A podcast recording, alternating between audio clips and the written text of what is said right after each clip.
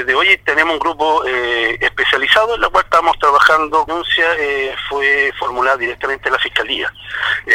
y estamos, vamos a seguir trabajando con, con, este grupo especializado que formamos justamente para investigar y esclarecer este hecho que ha sido de connotación pública.